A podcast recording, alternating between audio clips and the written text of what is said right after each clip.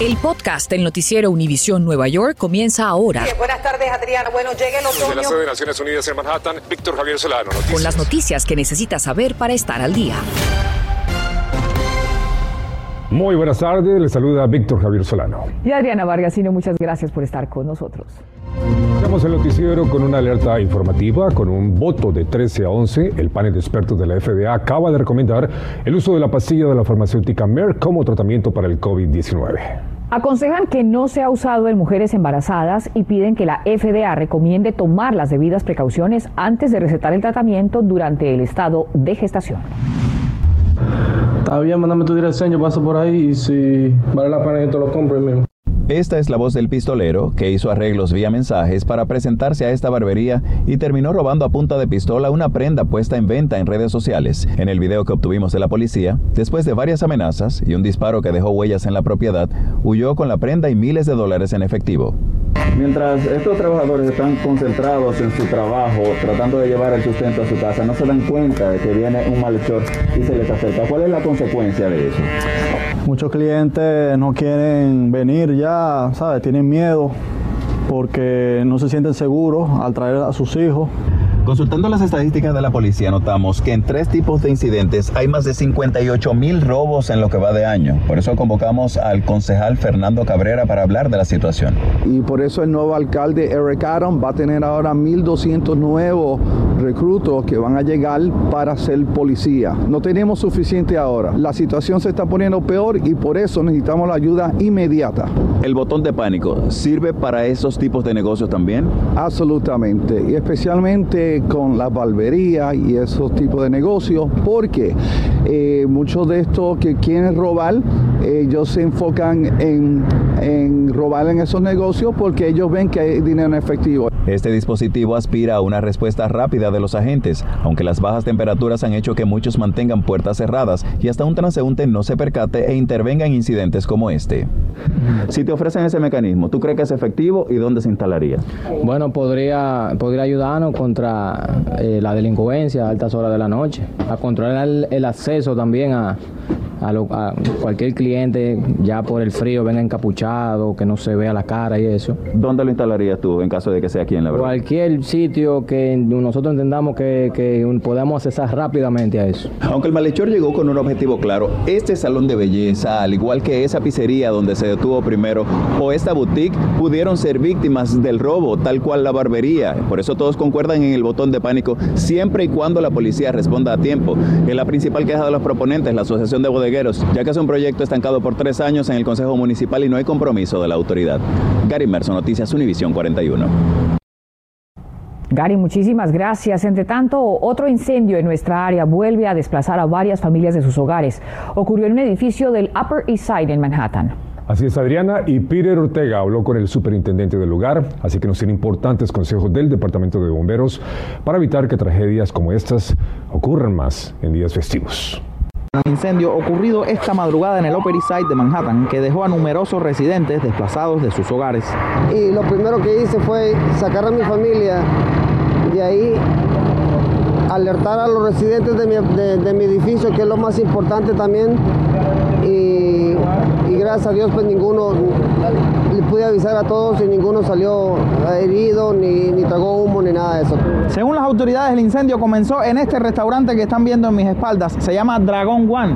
Luego las llamas se extendieron hacia el tercer piso y quiero que vean también la destrucción en la planta baja. Y es que el techo de este restaurante colapsó. Fueron 17 familias que perdieron prácticamente la, el apartamento. ¿Cuánto eh, dinero en daños materiales se perdió? Por lo menos, lo mínimo son 200 mil 200 mil dólares que, que, que, yo miro que tal vez están perdidos aquí. Se trató de un incendio de cuatro alarmas al cual acudieron unos 168 bomberos. De ellos cuatro resultaron heridos pero con lesiones menores. Me siento mal por ellos. Este, ahorita vienen los holidays, y, pero lo, lo principal de todo es que ninguno salió afectado. Según el Departamento de Bomberos de la ciudad de Nueva York, más de un tercio de los incendios domésticos ocurren en la época de diciembre a febrero y nos dicen que la mayoría de estos pueden ser evitables. Otros datos importantes es que en los días de invierno las bajas temperaturas y el viento pueden hacer que estos fuegos se propaguen con mayor facilidad y que sea mucho más difícil evitarlos. Por eso que el Departamento de Bomberos ofrece estos consejos para los días festivos. No deje velas encendidas sin prestarles atención. Si está decorando, no sobrecargue los tomacorrientes y nunca conecte un cable de extensión en otro. Mantenga una pantalla de vidrio o metal frente a las aberturas de la chimenea. Nunca use su horno para calentar su hogar. Utilice los electrodomésticos solo para los fines para los que fueron diseñados. Nunca coloque una manta eléctrica sobre un bebé o cualquier persona que no pueda apagarla o quitársela por sí mismo. En Manhattan, Peter Ortega, Noticias Univisión 41. Muchas gracias a Peter. Y tal y como se había anunciado luego de la popularidad del programa, hoy las escuelas públicas de la ciudad de Nueva York comenzaron a administrar la segunda dosis de la vacuna Pfizer para niños de 5 a 11 años de edad. Noticias Univisión 41 estuvo en uno de los planteles en donde se llevó a cabo la inmunización hoy. Nosotros tenemos que guiar a nuestros hijos y pues si ahora hay eso, eh, bueno, yo por mí, yo aconsejo de que nosotros como padres le vacunemos a nuestros hijos porque eso es lo mejor para ellos. ¿Ya tú vacunaste a los tuyos? Sí, eh, mis hijas sí, ellas están vacunadas y también... ¿Con la primera dosis? Ya con las dos dosis. Recuerde que el incentivo de los 100 dólares también lo puede recibir niños que se vacunen en sitios administrados por la ciudad. Estás escuchando el podcast del noticiero Univisión Nueva York.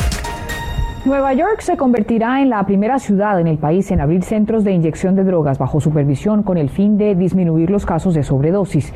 Y en vivo desde Washington Heights, en Manhattan, Damaris Díaz nos cuenta cómo esta situación y esta decisión afectaría a nuestra comunidad. Adelante, Damaris. Adriana, durante muchísimos años la ciudad de Nueva York ha estado tratando de buscar una solución a esta epidemia de la heroína y otros opioides. Sin embargo, el número de muertes por sobredosis sigue subiendo. Así que para afrontar este problema que realmente nos afecta a todos como comunidad, la ciudad de Nueva York acaba de anunciar la apertura de dos centros donde la gente adicta puede inyectarse droga de manera segura, como el Corner Project aquí en mismo en Washington Heights, en la 76 de Wadsworth Avenue, eh, que en estos momentos está bajo construcción, queda a solo pasos de United Palace. Queríamos mostrarles el edificio, pero en la entrada hay varios individuos ahí drogados, algunos sentados en el piso, otros parados, y no vimos prudente llevar nuestras cámaras allí. El segundo centro queda en Harlem. Según anunció el alcalde de Blasio hoy, junto al comisionado de salud, el propósito de estos sitios es ayudar a las personas que consumen heroína y otros narcóticos a hacerlo de una forma más segura, con individuos certificados para monitorear la dosis, algo que podría salvarles la vida, como también nos dijo el concejal Mark Levine, quien apoya la creación de estos centros alrededor de la ciudad. Hablamos con él y esto fue lo que nos dijo una muerte cada cuatro horas por sobredosis en la ciudad de Nueva York nada más, a nivel nacional mucho más. Se ha puesto peor durante la pandemia de COVID. Hay que hacer algo para salvar vidas. Y lo que se ha visto alrededor del mundo es que estos centros sí, lo, sí salvan vidas. Y eso es nuestra prioridad principal. Pero además, es mucho mejor que los que sí se están inyectando no lo hagan en público, en un parque, eh, donde lo puedan ver niños, etcétera. Estamos en vivo desde Washington Heights. Damaris Díaz, Noticias Univisión 41. Damaris, muchas gracias. Y de otra parte, la inminente llegada del Omicron genera gran preocupación en varias áreas. Una de ellas la economía. Precisamente Bernice Garner habló con un economista profesor de CUNY y nos explica si esas consecuencias podrían afectar su bolsillo. Hola, ¿cómo están? Economistas alrededor del mundo intentan pronosticar qué va a pasar con el Omicron y con la cadena de suministros que ya se vio interrumpida con el COVID. Por eso llegamos hasta este hipermercado para saber cómo va a afectar nuestro bolsillo. Imágenes como esta plagaron las redes sociales en el 2020 cuando los consumidores se peleaban en los supermercados por abastecerse. Vamos a ver esa locura de la gente en los supermercados quitándose el papel higiénico de las manos. Yo no creo. Ya nosotros ya sabemos cómo vivir con el COVID. Entonces, esas sorpresas que vimos en marzo de 2020 no lo vamos a ver esta vez. Y en la gasolinera, con los precios más altos que hemos visto en los últimos siete años, ¿cuánto más terminaríamos pagando con la llegada del Omicron? Con la gasolina puede haber un relevo, porque si las personas se quedan en casa y no están viajando por la amenaza del Omicron, entonces a bajar la demanda de gasolina, los precios van a bajar. Lamentablemente muchos negocios ya se están viendo afectados, especialmente los restaurantes donde se iban a celebrar fiestas de Navidad y que ya están siendo canceladas. No solamente nos quedamos sin fiesta, pero ese negocio se quedó sin ese ingreso, ¿no? Eso afecta a muchos negocios porque las ventas caen, eh, el negocio tiene que seguir pagando renta, tiene que seguir pagando impuestos. Las aerolíneas están sufriendo muchísimo. Cualquier tipo de negocio donde hay un servicio y hay personas, sea uñas, sea pelo. Y atención trabajadores, porque colectar desempleo no es una opción. ¿Cómo esto va a afectar la fuerza laboral del país? El Banco Central ya hoy dijo que van a empezar a apretar condiciones financieras. Eso también le da problema a la fuerza laboral porque aunque una persona tal vez no quiera volver al trabajo, no va a tener el gobierno federal mandándole dinero. Tú como economista, ¿cómo te estás preparando? ¿Qué le dirías a tu familia? Cuando hay tiempo de incertidumbre, siempre es importante ahorrar y consumir menos. Sobre todo por la inflación que ahora hace que todo cueste un 6% más, es decir, lo que nos costaba 100 dólares el año pasado ahora nos cuesta 106,25. Así que apretarnos el cinturón. Prince Garner, Noticias Univisión 41. La intensa labor de detectives forenses que no se dieron por vencidos y una nueva tecnología del ADN lograron que se identificara a un sospechoso del asesinato de una niña que ocurrió hace más de dos décadas. Así que Mariela Salgado nos habla de cómo es que funciona esa tecnología. ¿Cómo puede ayudar la evidencia del ADN a encontrar un asesino?